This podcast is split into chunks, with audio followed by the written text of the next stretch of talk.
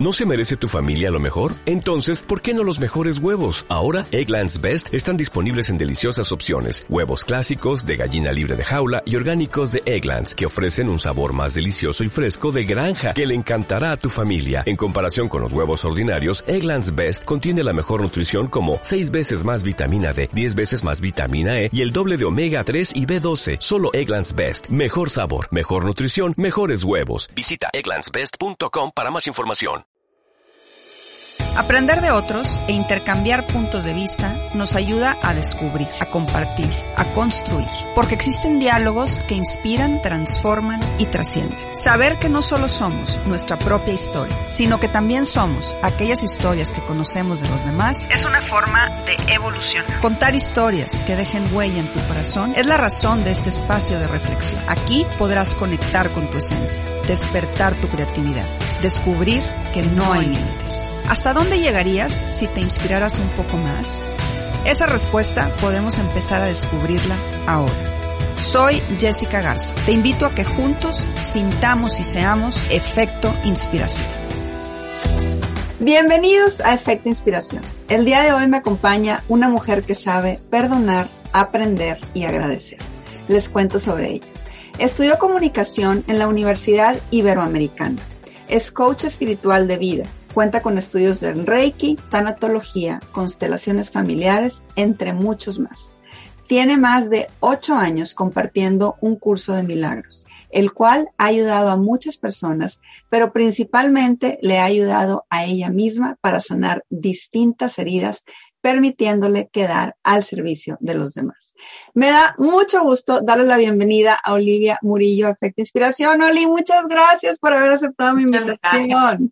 Y muchas gracias a ti, Jessica. Muchas gracias por este momento, por este espacio. Y bueno. Qué gusto me da. ¿Por dónde nos vamos? Y yo feliz. Padrísimo, Oli. Me encanta tenerte en el programa y déjame te platico. Ya te platicaba ahorita fuera del aire que tienes una super fan en mi gran amiga Mariana. Entonces yo ya te conozco, aunque tú no lo creas, yo ya te conozco.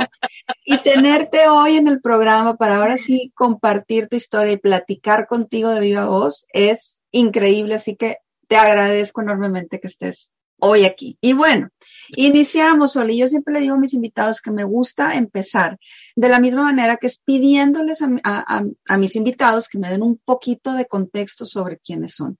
Cuéntame un poquito cómo creciste, Oli, cómo fueron tus primeros años de vida, que generalmente van marcando lo que vamos a vivir de alguna manera después. Así que cuéntanos un poquito a grandes rasgos quién es Olivia. Absolutamente sí marcan te das cuenta ya después y ahí es cuando empiezas a tomar conciencia que todo lo que haces, todo lo que dices, todo lo que piensas, todo lo que sientes, el universo tiene memoria. Soy de Tijuana, soy la segunda hija de seis embarazos de mamá y papá y soy la segunda hija también de, ya van ocho embarazos de papá. Eh, ¿Y qué quiere decir esto? Bueno, que cuando mi papá se muere, yo tenía 23 años, nos enteramos que tiene otros hijos. Y esa es una historia muy hermosa. Crecí en Tijuana, soy de Tijuana, actualmente vivo en Playas de Rosarito. Eh, fue una niña súper consentida de papá, muy, muy preciosita de papá. Eh, estudié en colegio de monjas, me quería ir de monja, era un llamado impresionante. Yo decía, es que yo quiero ser religiosa, yo quiero estar en un convento, en el silencio. Y después entendí el por qué quería irme de monja. Mi mamá dijo que no. Definitivamente enfrente de la madre le dije, mamá, pues me quiero ir de religiosa. Y la religiosa, claro que se les hacen los ojos este, brillantes, ¿no? mi mamá dijo, no, ni lo mande Dios, vámonos. Y bueno, estudié en la prepa de la Ibero, de ahí me fui a la Universidad de la Ibero aquí en Tijuana, planté el noroeste y estudié la carrera de comunicación. Hasta ahí todo iba muy bien, todo iba muy bien aparentemente. Eh, mi papá fallece cuando yo tengo 23 años y a partir de ahí ya todo empieza a cambiar definitivamente. Pues porque imagínate tener un papá que te paga todo, universidades privadas, eh, un nivel de, de vida muy bueno, muy padre, aparte viviendo en la frontera con San Diego, con todas las cosas aquí a la mano. Y pues todo eso empieza a decaerse. Y ahora sí, mamacita, a trabajar, se ha dicho. Y de alguna manera empiezan tus pérdidas, Oli. O sea, con esto que me estás platicando de, de tu papá y con esto que me dices, que bueno, dices que fue una historia hermosa, que tuviera otros hijos, pero de alguna manera la pérdida de ese sostén que era tu papá debió haber sido fuerte y quiero pensar que te preparó para las pérdidas que venían después. Yo sé que, eh, porque tú me lo platicaste, tú, me, tú lo escribiste, que por ahí de entre noviembre de, del 2003 y marzo del 2004 tuviste situaciones muy fuertes que cambiaron tu vida. ¿Qué pasa una vez que se muere tu papá hasta llegar a noviembre del 2003? Cuéntanos esa parte. Bueno, yo me gradúo de la universidad, me voy a vivir un tiempo a México. Cuando yo, yo regreso de la Ciudad de México, tengo unos trabajos muy buenos en la maquiladora Tijuana, en la industria de la maquiladora es muy buena aquí en Tijuana. Y estoy trabajando en una maquiladora, noviembre, es cuando entregan todas las prestaciones que son los ahorros que tú haces durante un año. Entonces, tú tienes muy buena cuenta de banco, ¿no? Y voy saliendo de la maquiladora en donde yo estaba trabajando en aquel momento. ¿A qué edad tuya? Yo creo que yo, fíjate que yo revisando fechas, de hecho le tuve que preguntar a unas mejores amigas, oye, ¿cuántos años teníamos? Me dice, ¿no te acuerdas? Llega un momento, Jessy, que te se te borra el tiempo. Entonces, yo creo que, y ayer con mi hermana también platicando, no te puedo decir exactamente, pero yo más o menos creo que fue en el 2002, 2003. cuántos, ¿Cuántos años tenías tú ahí?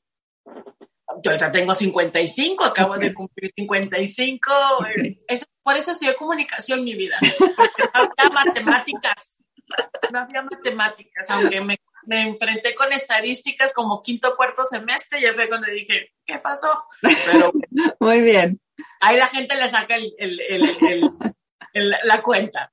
Total de que iba saliendo de, de la maquiladora, la seguridad ya tenía cinco años trabajando ahí, me conocían muy bien, eh, era una muy bonita comunidad de, empleados, de compañeros, y se despiden de mí, señorita Murillo, nos vemos, adiós, adiós. Yo en mi auto, no bajé los botones de seguridad, traía yo mi, mi cinturón de seguridad, el cual se conectaba directamente con la puerta.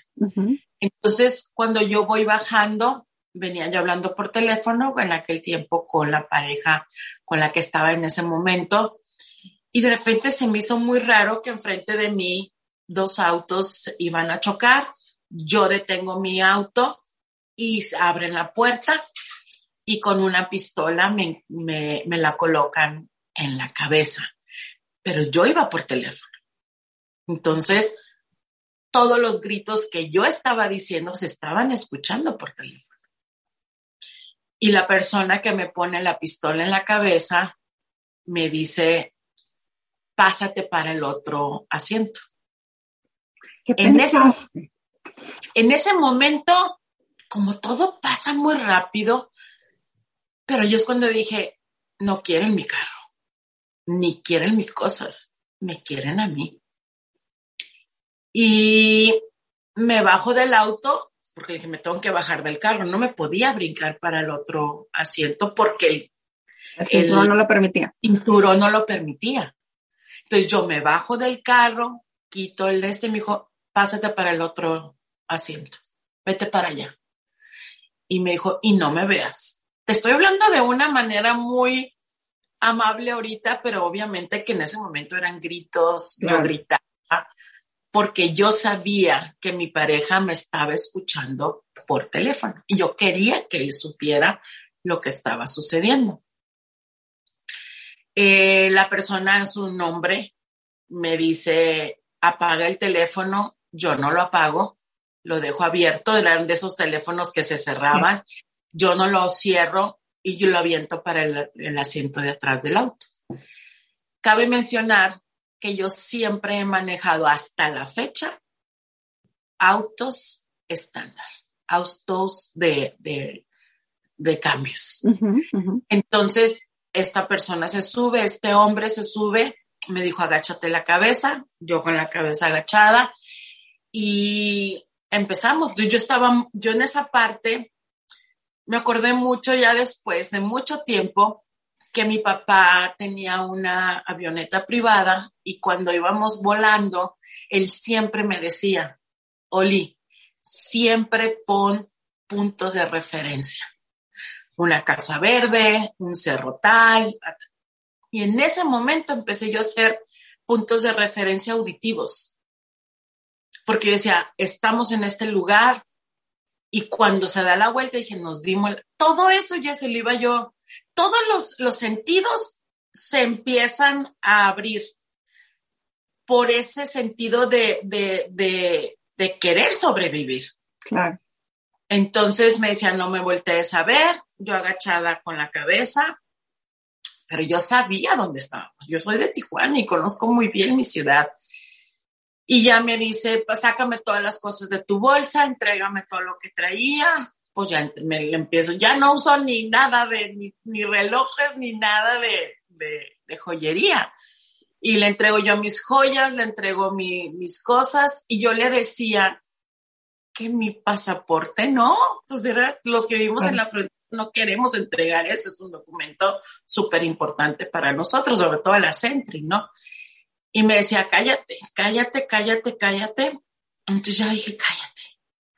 Y ahí empecé a orar ahí empecé a hacer oración, porque si hay algo que se me venía a la mente era, yo no quiero que mi mamá encuentre este cuerpo de su hija destazado en algún lugar. Yo no quería darle ese, ese momento a mi mamá. Y siguió. En una de las subidas de los cerros en donde me llevaba, me di cuenta que no sabía manejar estándar, no sabía de cambios. Y ahí fue cuando dije, ah, no, no creo que llegue muy lejos. Pero de repente yo volteaba de reojo y veía la pistola como tenía que estar manejando y con el cambio, entonces yo veía la pistola en su pierna. Y yo decía, los seguros están arriba, ahí está la pistola, o sea, yo me puedo bajar del carro. No me bajé. No me bajé. Y él anduvo mucho tiempo en el carro, conmigo arriba del carro, hasta que me atreví a decirle, pues, ¿qué vas a hacer? O sea, ¿a dónde vamos? Ahí, Jessy, es cuando yo entiendo todo.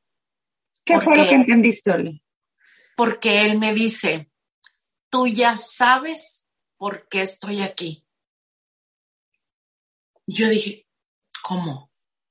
No me está dejando en ningún lugar, no me está llevando a ningún lugar, se está yendo por todos los cerros de Tijuana.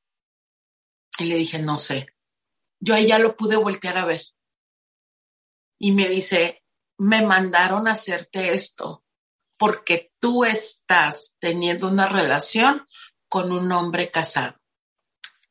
¿Y tú sabías eso? ¿Tú tenías idea de, toda esta situación, de esta persona? La que estaba en ese momento, pues somos, éramos compañeros de trabajo. Yo sabía que no estaba en ninguna relación. ¿Por qué? Pues porque iba a mi casa, salíamos, conocí a sus papás, conocí su casa. Su casa no era una casa de matrimonio. Había terminado con esta persona y, y yo así de, pero ¿cómo le digo no? Le dije, yo nada más te voy a decir una cosa. Todos los hombres van a mentir cuando quieren meter a una mujer a la cama. Y a mí me mintieron. Se quedó callado, no dijo nada. En el momento en que él me levanta, son las cinco de la tarde, la hora de la salida de las maquiladoras. Eh, a la hora que yo ya te estoy hablando ahorita, ya eran las doce de la noche. O sea, todo ese tiempo anduvimos así, en cámara lenta, él diciéndome, yo contestando, él preguntando, qué era lo que preguntaba, pues todo lo de mi relación de pareja. Entonces yo decía, algo aquí, o sea, entonces llegó un momento en que yo le dije, a ver, le dije, ¿qué quieres? ¿Qué quieres? Tú dime qué quieres. Y me empezaba a gritar y me empezaba a insultar palabras, obviamente, de, de una persona que está muy enojada y, y como que si algo le hubieran quitado algo muy valioso. Hasta que finalmente fue y se metió a un cerro muy lejos de, de Tijuana. Eh, Tijuana está lleno de cerros, quien conoce Tijuana. Y, y ahí me abrió la puerta y me dijo, bájate. Obscuro completamente, 11, 12 de la noche creo que ya eran. Y me bajó del carro y me dijo que, por favor, no, ni por favor, me dijo, pobre de ti, me dice que tú hagas una denuncia. Te metes en un, es que no sé si puedes decir groserías o no. lo que tú quieras. Te metes en un pedo más grande, pendejita, o algo así. Y yo, ah, ok. No, yo estaba petrificada, yo, me imagino. Lloraba y lloraba y lloraba. Entonces ya se fue el carro, yo me quedé ahí y empieza a caminarle, mamacita, a ver dónde te vas a meter a esa hora. Era noviembre, hacía mucho frío. Obviamente yo fue, yo buscaba una luz, estaba completamente oscuras. Yo buscaba una luz, finalmente empecé a caminar, a caminar, como era cerro, empecé a bajar, a bajar, a bajar, a bajar, a bajar. Y por allá vi una lucecita. No podía hablar, Jessy, del llanto atorado y histérica que yo venía y había un, era como unos abarrotes. Eh, el señor ahí ya me vio y le dije, pues me acaban de, de soltar, le digo, me dice, ¿tienes el teléfono de tu casa? Yo no quería hablar a mi casa. Yo no quería hablar a mi casa. Imagínate hablarle a tu mamá y decirle todo lo que pasó. Y yo decía, no, mi mamá no. Y obviamente acostumbrada a que no trae los teléfonos en la memoria, porque lo traes en el teléfono. Claro. Pues lo único que hice fue hablar al, al, a, la, a la empresa, a la maquiladora. Entonces me contestaron en, el, en seguridad, porque hace un momento ya no había conmutador. Me contestan en seguridad y, ya, y digo, ¿quién soy? Soy Olivia Murillo, acabo de salir, me acaban de pasar esto. Háblale a la policía, aquí no puedes hablar. Y yo, ¿cómo? Wow y volví a marcar y te saca un conmutador, ¿no? Por la primera extensión que se vino a la mente la aplasté y me contestaron enfermería. Y ya la enfermera me dijo, Oliver, esto sí. Me dijo, ¿sabes qué? Me dijo, te andan buscando. Le dije, ¿es que pasó esto? Le dije, me privaron de la libertad. Le dije, no sé dónde estoy. Me dijo, déjame pasarte a tu pareja. En aquel momento él seguía todavía en la empresa. Okay. Eh, me comunicaron con él, me dijo, ¿qué pasó? Le dije, no sé dónde estoy, te voy a pasar al señor de los abarrotes. Eh, le dijo el señor dónde estaba y a la, ¿qué te puedo decir? A los 40, 50 minutos llegó él. Híjole, Oli, qué, qué fuerte porque descubres, empiezas a descubrir muchas cosas que tú no tenías entendimiento de una manera muy dura. Entendía nada. En ese momento yo no entendía nada obviamente gritaba como loca. Eh, él me decía que no era cierto, me decía, ¿cómo? Me dijo, ella no pudo haber hecho esto. Y le dije, pues sí, le dije, sí pasó. Me dijo, y él lo empezó a insinuar que yo había armado todo esto. Wow. No, era una locura, para mí era una locura, ¿no sabes? ¿Y sigues tú con él después de todo? ¿Ya una vez que pasa esto, sigues tú con, con tu relación? Claro. ¿Por qué? porque estaba en una codependencia profunda. Y eso es, eso es, ahí es cuando yo empiezo a descubrir el cómo salir de una depresión, el cómo salir, porque para esto, esto fue noviembre. Nos sí. quedamos juntos. Para el 17 de diciembre yo me embarazo, porque vivíamos juntos. Él me dijo, vente a vivir a la casa porque yo quiero estar contigo Perfecto. 17 de diciembre yo me embarazo. Algo muy que muchas mujeres podrán entender, pero muchas mujeres saben en el momento en que se embarazan y yo fui una. ¿Qué el pasa? 17 de diciembre quedo embarazada todo diciembre nos lo pasamos juntos, enero, febrero, y yo para marzo hay un aborto. El bebé no se desarrolló, entonces se tiene que hacer un legrado y ahí va una pérdida. Pérdida de papá, viene esta pérdida de, del bebé para reponerme de todo eso que estaba pasando que como no denuncié, muy pocas personas sabían lo que había pasado en mi vida. Y yo traté de ocultarlo, yo traté de no sacarlo, yo traté de... Era mucha la vergüenza, Jessy, lo que había pasado. Era mucha mi vergüenza. En un estado de vergüenza, en un estado de depresión, y yo tenía que seguir trabajando. Y luego pasó lo del bebé, vino esa pérdida. Y luego él me dice, que mejor prefiere quedarse con ella. Ah, te lo acepta después. Me dijo, ya estoy viviendo con ella, me voy a quedar con ella, eso fue para abril. Entonces regrésate a tu casa. Y ahí fue cuando ya empieza todo este, ¿qué te puedo decir? Tsunami, terremoto para mí. Me tuve que salir de trabajar, yo ya no pude seguir trabajando. Y aquí, Oli, eh, llegamos como, como al meollo de, de, tu transformación, ¿no? Todas estas pérdidas y todas estas situaciones de primero pasar por lo de tu papá, después la pérdida de tu libertad, que si, si bien fue algunas horas, debe ser algo traumático, la, la pérdida de tu bebé, la pérdida de tu pareja.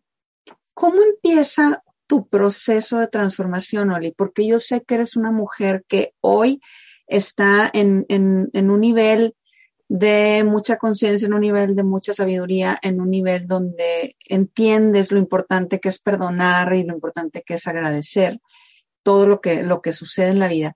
Pero para llegar ahí, ¿qué proceso tienes tú que vivir para poder primero, eh, como ser humano, enfrentar todas esas pérdidas? ¿Y cómo logras como empezar a hacer todos estos descubrimientos de, de, los cuales hoy tú eres maestra y tú enseñas sobre esto? Tienes que tocar el infierno. Lo tienes que tocar. Tienes que aventarte un clavado o consciente al infierno a la noche oscura del alma o saber que estás en la noche oscura del alma. Yo me quería todos los días, Jessy. Yo decía, yo me quiero morir. Me salí de trabajar y como a las dos semanas de que yo dije, pues, si no me muero es porque algo está pasando. O sea, no, no, no, yo no salía debajo de las cobijas. Y una amiga me habla y me dice, oye, eh, estamos haciendo un programa de radio para mujeres. Me dijo, ¿te quieres unir? Sé que te gusta mucho la radio, no estás haciendo nada. Y yo, pues sí, voy a ir. O sea, no creas que mucha emoción, no creas que mucha. Y empiezo a ir a este programa de radio que se llamaba Mujeres, Mujeres, Mujeres. Y éramos cuatro mujeres las que estábamos conduciendo y tenía yo que empezar a hacer artículos de contenido sobre cómo las mujeres salen adelante. Y yo ahí es donde yo empiezo. Terapéutico, de alguna manera. Así es. Y ahí es donde yo empiezo cómo salir de una depresión. Yo tenía que investigar, investigar, investigar, investigar. Y ya venía yo con mi contenido y hablaba siete minutos, ocho minutos. Y yo decía, a ver, espérame, o sea, que hay algo que no, o sea, no estoy viendo yo. En ese momento o en esa época, una de mis mejores amigas que supo lo que pasó, me dijo, Oli, en la Universidad de San Diego están dando amor y perdón tienes que perdonar. Porque para esto, Jessy, yo ya estaba matiendo en mi cabeza cómo iba a ser la revancha, ¿eh? ¿Cómo iba a ser la revancha? Yo decía, yo puedo ir a contratar a tres malandros y sacarle el susto de su vida a esta cabrona. Yo, yo lo voy a hacer. Y todos los días yo decía, yo lo voy a hacer. Dije, claro que lo puedo hacer. Y una voz un día sí escuché que me dijo, a esos niveles no te vas a rebajar. Hazlo de otra manera. dije, pues sí, cierto, o sea, yo no puedo, sea, si, si esta mujer está tan enojada y tan conmigo porque le quité algo, por nueve años había sido su pareja, yo dije, a ver, aquí hay algo que no me, no me está cuadrando, que no me está dejando en paz.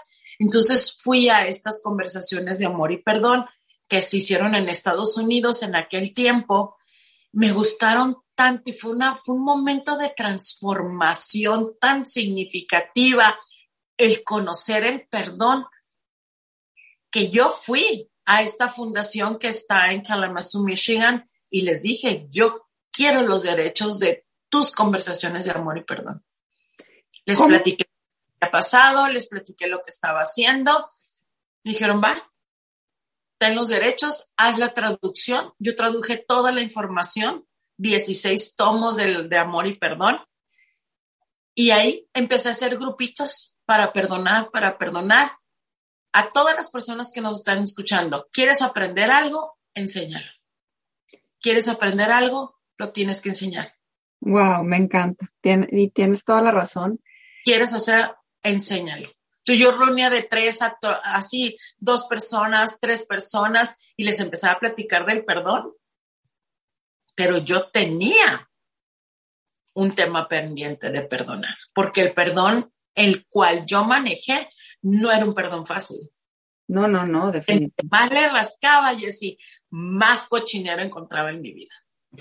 ¿Qué, ¿Cómo logras, Oli, después de, estar inmersa en estos cursos del, del amor y del perdón, entender que lo que a ti te hacía falta era perdonar? ¿Y cómo logras realmente perdonar? Porque de alguna manera todos tenemos situaciones que tenemos que perdonar en la vida y a lo mejor de dientes para afuera podemos decir, sí, ya te perdono, con permiso, bye. ¿Cómo le haces para realmente entrar como a tu corazón y poder liberarte de, toda esa situación y otorgar un perdón real ante una situación como la que, como la que viviste tú?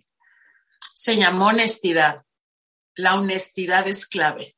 Pero yo no pude llegar a la honestidad de la noche a la mañana, porque yo decía, yo primero tengo que perdonarla a ella.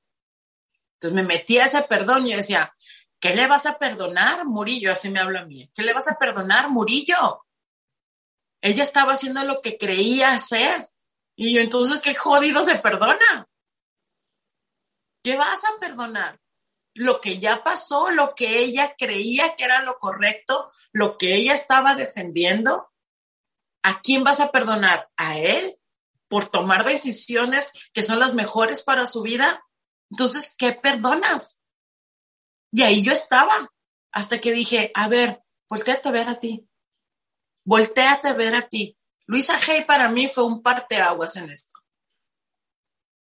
Y es volteate a ver a ti y voltea a ver tus pensamientos de codependencia, de adicción, de necesidad de amor, de necesidad de atención. Y ahí es cuando empiezo yo a entender que mi vida había estado basada en puras historias de novelas no había una realidad en mi mente, una necesidad de ser atendida, una necesidad de que me quisieran, una necesidad de ser yo el centro de atención.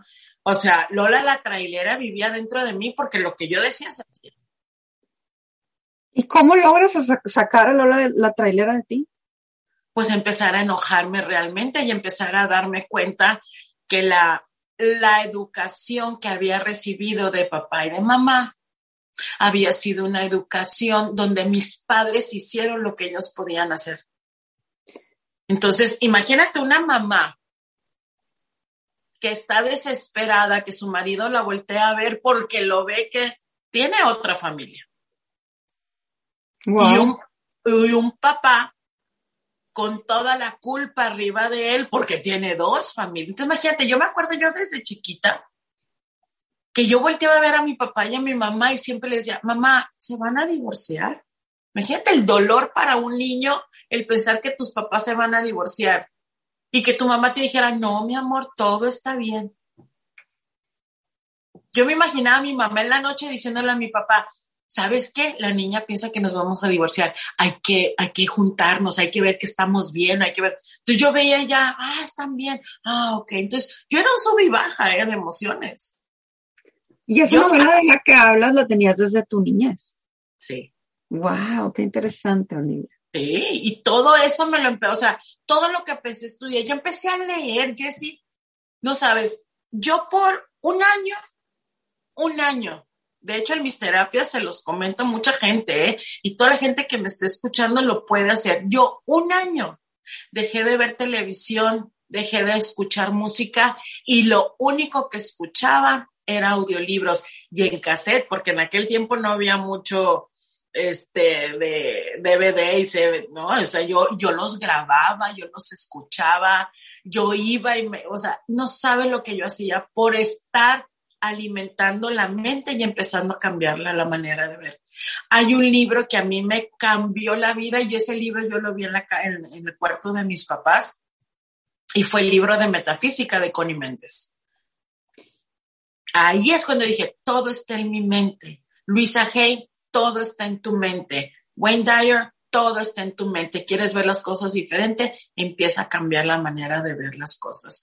El perdón es cambiar la manera de ver las cosas, pero no fue de la noche a la mañana. Fíjate, y ahorita, ahorita que estás diciendo todo esto, Oli, perdón que te interrumpa, lo quiero ligar con algo que tú escribiste. Yo, yo te pedí que me, que me escribieras como los puntos importantes de tu vida. Y hubo dos cosas que, bueno, varias, pero, pero dos principales que me llamaron la atención y, y creo que está muy ligado a lo que estás diciendo de voltearte a ver a ti, porque lo voy a leer textualmente. Tú dices, las interpretaciones que le damos a las palabras y o acciones de los demás son totalmente nuestras y somos responsables de estas con lo que tú me estás hoy platicando y con esto que me estás diciendo y con esta idea de esas interpretaciones y de voltearte a ver a ti para ver qué había en ti, ¿cómo se llega a este entendimiento de ligar ese perdón con las interpretaciones que nosotros les damos a las acciones de los demás? O sea, en tu experiencia, ¿cómo te levantas de, esas pérdidas tan, tan horribles y de ser pues a final de cuentas es un ser humano que siente, que llora, que tiene miedo, que puede estar triste, que puede estar feliz, que puede tener todo tipo de emociones. Tú ahorita nos dices, yo era así. ¿Cómo lo voy a decir? A ver, lo que la gente está diciendo es responsabilidad mía interpretarla y es responsabilidad mía perdonar y es responsabilidad mía ver hacia adentro y no culpar al de afuera. En tu vida, ¿cómo logras hacer ese proceso realidad? Fue después de muchos años, ¿eh?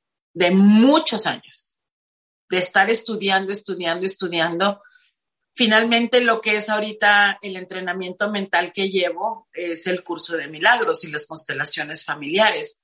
Eh, porque la, la mente, la mente tiene información desde seis meses antes de que tú nacieras. Ya tenemos esa información y traemos la información de papá y de mamá y de mi sistema familiar.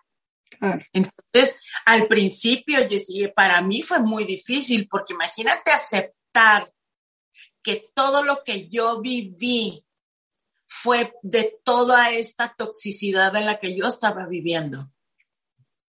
Entonces, aceptar que yo era una persona adicta a las emociones, adicta a las relaciones de pareja, adicta al, al, al que me estén diciendo, va muy bien, como, o sea, cuando yo empiezo a darme cuenta de eso, no fue fácil procesar eso. Ya con el tiempo empiezo a darme cuenta que todo eso había sido nada más una interpretación del programa que yo traigo en la mente, pero que es de papá y es de mamá. Entonces ahí es cuando digo yo, ah, ok. Entonces el perdón es ver esto de otra manera. Mi mamá hizo lo que sabía hacer, mi papá hizo lo que sabía hacer, ella hizo lo que sabía hacer, él hizo lo que sabía hacer y yo lo interpreté. Lo interpreté de tal manera que la única que se estaba hiriendo era yo. Porque te voy a decir una cosa, eh, Jessie. O sea, las personas cuando hacen algo creen que están haciendo lo correcto. Claro. Cuando tú te pasas un alto en el auto, tú crees que estás haciendo lo correcto. ¿Va? ¿Por qué? Porque eso es lo que tú crees que así debe de ser. Voy rápido, voy deprisa. Tengo que llegar a algún lugar, tengo una emergencia, lo que sea. Sí. Trabajo, lo que sea. ¿Y qué pasa si hay un choque? O sea, la otra persona te va a echar la culpa y te va a decir, por tu culpa, y tú, espérame, yo iba rápido porque yo necesitaba hacer esto, esto y el otro. Claro. Pero la interpretación que nosotros traemos en la mente es la historia que constantemente nos estamos contando. Pero es una interpretación, es una proyección. Qué importante eso que dices. Me encanta la historia que constantemente nos estamos contando. Qué importante. Y historia de todos los días, ¿eh? Y no cambia la historia. La gente es mala, alguien me quiere hacer daño. Porque imagínate, después de haber sido privada de la libertad, toda la gente yo quería, yo creía que me querían matar. Entonces empezar a cambiar esa historia, por eso te digo, un año sin televisión, sin escuchar música estar escuchando otra manera de ver la vida.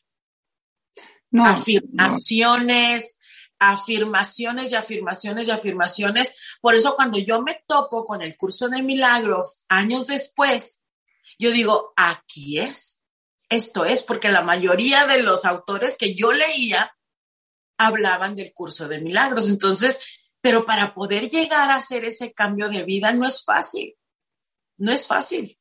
Y ahorita que hablas precisamente de ese cambio de vida, todo lo que tú has vivido y toda, toda esta transformación y todo tu proceso de, entendimiento que tienes, Oli, se ha dado mediante el dolor. Y muchas veces vemos al dolor como que lo queremos muy lejos, no lo queremos cerca, lo vemos como, como enemigo más que como amigo. Pero con esto que tú hoy me estás platicando y, y con la gran mayoría de las entrevistas que, que he tenido, me doy, me doy cuenta que más que un enemigo, pues es un amigo que se puede convertir en, en sabiduría, que se puede transformar en sabiduría. ¿Cómo ves tú esto? O sea, ¿cómo lograste eh, entender que el dolor era tu maestro para, para transformarte? O sea, ¿cómo lograste hacer del dolor, pues, ese amigo, entre comillas, lo voy a poner, que te llevó de la mano a poder sanar, a poder transformar y a poder tú estar hoy al servicio de los demás, ayudando a programar la mente de una manera distinta para que nos contemos historias que sean en beneficio nuestro. Así es. Fíjate que hay algo muy, muy interesante. Sentir es sentir. Sentir es sentir. Si quieres sentir amor, tienes que aprender a sentir el dolor. Si quieres sentir la alegría, tienes que empezar a sentir también la tristeza. Sentir es sentir. Entonces, mucha gente de que yo quiero sentir amor, pero el dolor no. No, mi vida, sentir es sentir. Pero aquí viene algo muy interesante. El sentimiento es lo que aquí la emoción te lo está diciendo, pero te lo está diciendo la mente. La mano no puede sentir, ni el pie puede sentir. La mente es la que está registrando ese sentimiento, esa sensación corporal. Y luego está el pensamiento. Ah, estoy feliz porque me van a entrevistar. Estoy triste porque pasó esto. ¿Va? Entonces, cuando yo empiezo a, a, tener esta información y sentir es sentir, y sentir no es malo. La interpretación que yo le doy del pensamiento a la emoción, eso es lo que me está diciendo que es malo. Pero porque a mí desde chiquita me enseñaron, yo viví en una familia donde todo era lindo, lindo, bueno, bueno. Ahí está el punto. Donde teníamos, la mayoría fuimos educados así. Queda bien con tu tía, con tu tío, con tu abuelita, con con tu mamá, con tu papá. Tienes que estar feliz, porque si no estos dos señores pues no la pasan bien si tú andas mal. Tenemos que estar complaciendo a los demás. Entonces, ahí es cuando dije, espérame, espérame, espérame, espérame. Pero si yo estoy sintiendo mucha ira, la ira que yo traía adentro era impresionante. El enojo, el odio. Entonces, cuando yo empiezo a ver esta información, esta emoción, yo dije, a ver, espérame, es que no es malo sentir esto porque no lo estoy sintiendo 24/7. Son momentos que hay una energía dentro de mí, eso lo aprendí con el Reiki, que hay una energía dentro de mí que quiere salir. Pero yo lo estoy, yo al principio lo interpretaba como algo malo, pero porque trae un, yo traía un programa que estar enojada, que estar triste en esta casa no era válido. O sea, lo que estás diciendo es que tener una emoción, lo que conocemos como una emoción negativa, no necesariamente es negativa. No, Ya. Le doy yo la connotación de negativa, Ok. porque así nos enseñaron. Pero sentir es sentir. Y es importantísimo sentir, sea la emoción que sea. Claro. Eh, David Hawkins, que es uno de mis mayores maestros, David Hawkins, él decía, siéntelo, no le pongas un calificativo, no lo estés colocando dentro de una estampita que se llame tristeza, que se llame odio. Siéntelo, quiere salir del cuerpo. Claro. Entonces, Oli- cuando yo la primera vez la sentí, yo te puedo decir que vomité, vomité de todo lo que, cuando alguien me dijo, puedes sentir, date el derecho de sentir.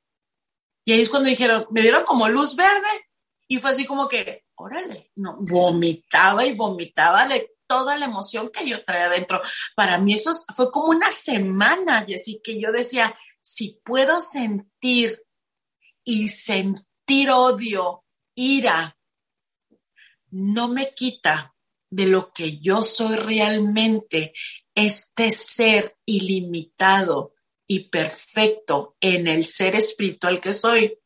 El humano es el que está aventando todo esto. Y aparte me estoy vaciando de toda esta negatividad.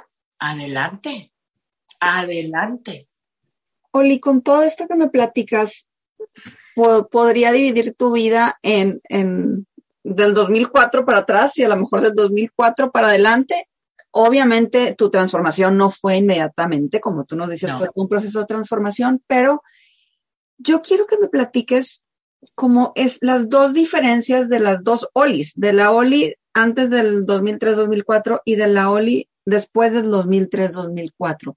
¿Cómo eres hoy diferente? Y, y si es así, ¿cómo eres hoy más plena? ¿Cómo eres hoy pues mejor ser humano? ¿O cómo te sientes hoy más completa? Cuéntame un poco de esa transformación de la Oli de antes a la Oli de ahora. Yo creo que cambió la mirada. Antes miraba para afuera, a ver si le caía bien a alguien, a ver si podía complacer a alguien, a ver si yo era el centro de atención y la gente me volteaba a ver. Yo creo que a partir de ese momento donde empecé a ver el perdón, me volteé a ver a mí. Ahora mi mirada es para mí. ¿Qué quiero hacer? ¿Cómo me quiero sentir? ¿Cómo estoy viendo esto?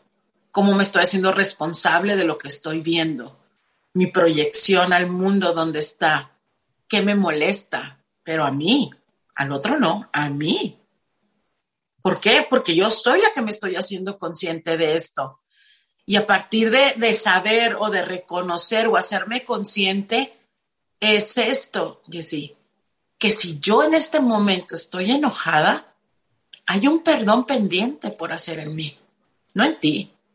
Tú estás haciendo lo que sabes y lo que puedes hacer. Entonces, todo este aprendizaje no es para ser una mejor persona, es para ser una persona más transparente para mí. ¿Por qué? Porque lo más importante para mí es un estado de paz, estar en paz. No, y me encanta cómo hablas del perdón ahorita que lo, que lo mencionas y cómo lo ligas como a un estado de libertad, de alguna manera. Sí, el perdón ahorita yo lo podría volver a, a, a definir y es perdonar, es reconocer que la otra persona no te hizo nada. Tú lo viste bajo toda una programa de pensamientos, pero ese programa de pensamientos se puede cambiar, se puede cambiar. Entonces, el perdón es ir a ver lo que ya sucedió, porque ya sucedió, ya no lo puedes cambiar. Ya sucedió, ya te llevaron allá al cerro, ya te dejaron tirada allá arriba, ya te insultaron, ya, ya tuve el aborto, ya me deja, ya pasó todo. Yo nada más puedo ir a ver la interpretación de los hechos y esa interpretación es la con la que se va a trabajar. Y si esa interpretación te está llevando a la noche oscura del alma, quédate ahí un buen rato, porque hay una, hay algo muy importante para poder hacer un cambio. Que estés lo suficientemente enojada para mandar toda la chingada y decir, va, va por mí, no por ti, ni por ti, ni por ti, por mí. Y ahí es donde ya empieza a hacer, a hacer estos, y es poco a poco, ¿eh? Es poco a poco. Yo hasta la fecha todavía sigo haciendo perdones. ¿Por qué? Pues porque sigo viendo cosas de mis programas mentales que todavía los sigo. Eso es hacer conciencia. Claro. Entonces, no te hizo nada, tú lo interpretaste, pero esa interpretación la puedes ver de otra manera. Y fíjate que lo, lo ligo a esta otra segunda parte. Te dije que había dos cosas que me habían encantado de lo que habías escrito. Y la segunda es esto, que lo comparto textualmente, que dice, cuando reconoces el pasado como una lección de vida, el tiempo desaparece y el futuro es ahora. No hay nada que perdonar, solo volver a elegir el cielo como el guía del amor. O sea, wow, Eli, Oli, perdón, wow, o sea, el, el, poner esto en práctica todos los días, pues es, es sabiduría pura. ¿Cómo logras y cómo podemos lograr poner esto en práctica de decir, el tiempo desaparece, el futuro es ahora, el pasado como una lección de vida, elegir al cielo como el guía del amor. ¿Cómo tú pones esto todos los días en tu día a día y cómo lo puede hacer la gente que nos está viendo o escuchando, El tiempo es solamente un, pues una unidad de medida, porque el tiempo es relativo. Entonces el tiempo, el presente es cuando nosotros nos olvidamos del futuro, no contamos el, pasado y estoy en este momento. Y en este momento está sucediendo lo que tiene que suceder tú y yo estamos platicando, hay un perro detrás de mí, hay las gentes que estaban afuera de calle, así sucedió. It is what it is, diría el gringo. Así es como es. Entonces, cuando te quedas en este eterno presente y lo tienes bien consciente, sabes que todo lo que está sucediendo está sucediendo en la perfección. Entonces, cuando yo voy y empiezo a, observar esta, yo yo le llamo el momento santo. Para mí es un momento santo porque es, es, no hay nada que te pueda distraer mentalmente, ni el futuro ni el pasado, este momento como está sucediendo. Entonces, cuando empiezas a hacer esto, cada movimiento de la vida lo vas viviendo como ese estado único que hay. Nadie me hizo nada.